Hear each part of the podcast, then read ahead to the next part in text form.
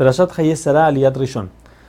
La Torah nos cuenta después del episodio de Akedat Yitzhak, que es cuando Abraham lleva a su hijo al, al monte, subirlo al altar, supuestamente para degollarlo. Nos cuenta también que después que Sara fallece, para decirnos que Sara, al escuchar la noticia de que Yitzhak iba a ser degollado, muere antes de enterarse de que al final no pasó nada. Sara vivió 127 años, pero la Torah separa cada número con la palabra año, para decirnos que a los 100 era, no tenía ningún pecado, así como una mujer de una persona de 20 años no tiene pecado, según la tradición, hasta los 20 no se castiga en el cielo a nadie. Y a los 20 era como una, una mujer o niña de 7 en su belleza.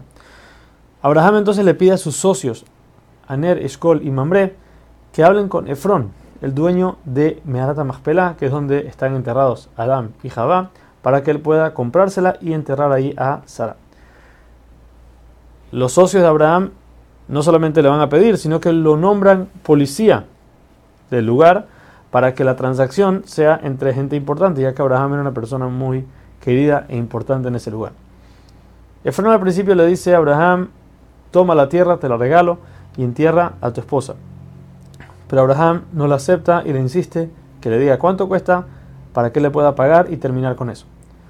Efraín le sigue mencionando que sí, la tierra vale 400 monedas, que era un precio muy alto, pero que él no quiere cobrar nada, él quiere que se la tome gratis. Abraham al escuchar el precio, toma de las mejores monedas que hay en la, la mejor moneda que hay en el lugar y se le paga las 400 monedas a Efrón. Efrón lo recibe y hacen la transacción. En ese momento la Torah cuando escribe al final el, el nombre de Efrón le quita una letra para decirnos que él habló mucho, pero al final no hizo nada.